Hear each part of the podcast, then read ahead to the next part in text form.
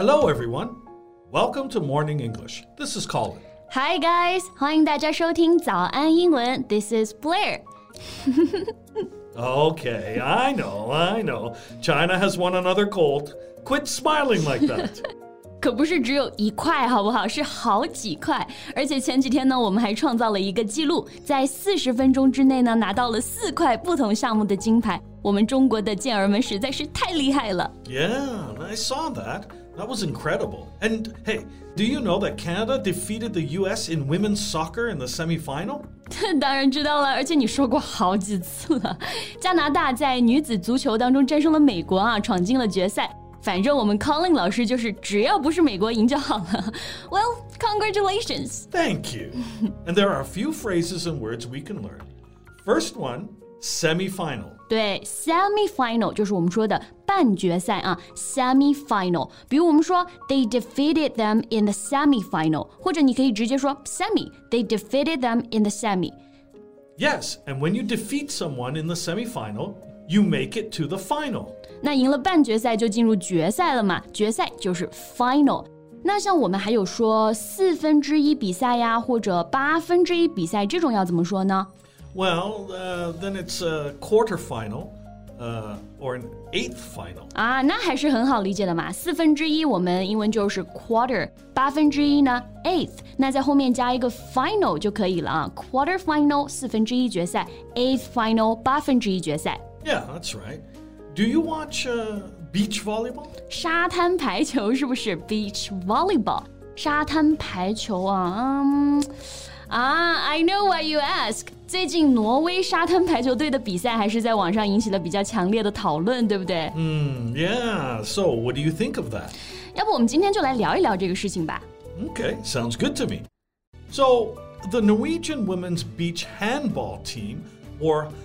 thigh length elastic shorts during their bronze medal match against Spain in Bulgaria on Sunday. 对，给不熟悉这件事情的同学们来做一下科普啊。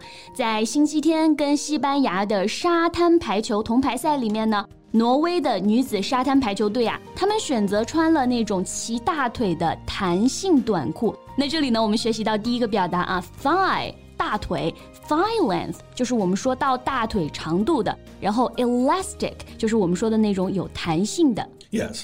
Something that is elastic is able to stretch easily and then return to its original size and shape. Or it can also mean flexible. For example, you can say, These regulations are elastic. 对，有弹性就是非常的灵活嘛，所以你可以说这个规定是有弹性的。嗯，继续回到我们刚刚说到的话题啊，他们穿齐大腿的那种短裤，然后呢 Well, then they got fined ？What? Why? for refusing to play in bikini bottoms during the game. That's ridiculous. 经常看沙滩排球的同学可能知道啊，就是基本女运动员呢都是穿着非常的清凉，一般都是需要穿比基尼短裤的。那这次挪威运动员们呢就拒绝穿比基尼，就穿着我们刚刚说到的齐大腿的短裤，然后就被罚款了。罚款 fine 就是我们说的 unfine 的那个 fine 一样的拼写。 Yes, fine is used as a verb here. It means to make somebody pay money as an official punishment. 对，这里就是做动词，被罚款了。fine 它也可以用作一个名词啊，表示罚款的那个钱。 Right. So the team was fined 1,500 euros total for improper clothing, according to a statement from the European Handball Association's Disciplinary Commission. 被罚了一千五百块欧元，是不是？那大概就是 一万一千多人民币哦。就因为他们没有穿比基尼比赛吗？那这个 European Handball Association of Disciplinary Commission 就是我们说的欧洲手球协会纪律委员会啊，罚款的就是他们，大家记住这个组织啊。Do you know what the, the male players can wear? 嗯，对哦，我刚刚就想问这个问题，他们男性运动员穿什么呢？Male players are allowed to play in tank tops and shorts no longer than four inches above the knee。男选手可以穿背心和短裤进行比赛，短裤呢不能超过膝盖以上四英寸。那这里大家可以学习一下，tank top 就是我们说的背心，就没有袖子的。Yeah, but women are required to wear midriff baring tops and bikini bottoms with a close fit and cut on an upward angle towards the top of the leg. And a maximum side width of 4 inches. 来，大家听一听啊，女性选手的着装要求是什么？女性被要求穿紧贴上身、向大腿上方倾斜的 midriff bearing tops 和 bikini bottoms。刚刚我们说了啊，男性只需要穿背心就可以了。那这个 midriff bearing tops 就是指露脐装，midriff bearing 就是露脐、露肚子。这就真的是有点离谱了。Yes, the women's team trains and competes in what they want, like the boys at home in Norway. But they are subject to the International Handball Federation's clothing rules when playing abroad. 所以他们就选择不遵守这个规则，是不是？They choose not to follow the rules，就从一开始就穿他们自己认为合适的衣着。Yes, the team had petitioned to wear the shorts its players train in from the start of the tournament but was threatened by the EHA with a fine or disqualification. 就是从这个比赛一开始啊，他们就开始申请请愿过，想要穿平时训练的那种衣服，但是这个协会呢，他就不允许，说你们要是穿这种衣服啊，我们就取消你的资格或者罚你的款。那这里我们学两个表达啊，petition 就是我们说的请愿、请求。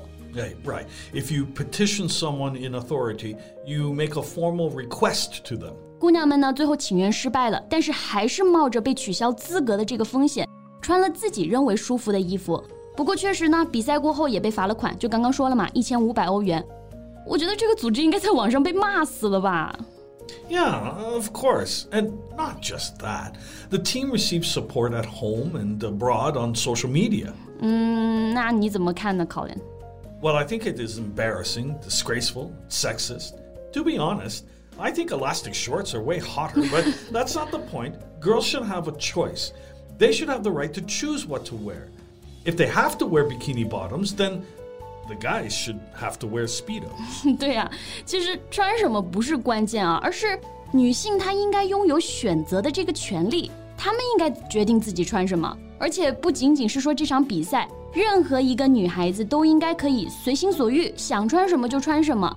女性的魅力呢，绝不来源于她穿了什么，她身体是如何的，她性感与否，而是在于她的能力啊！一句话就是，美少女的事儿你可少管吧。最后呢，也祝福挪威这些勇敢的女孩子们之后也可以在赛场上取得好成绩。OK，那我们今天的节目呢，就先到这里了。Thank you for listening, everyone.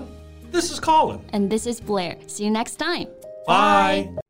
This podcast is from Morning English. 学口语就来早安英文。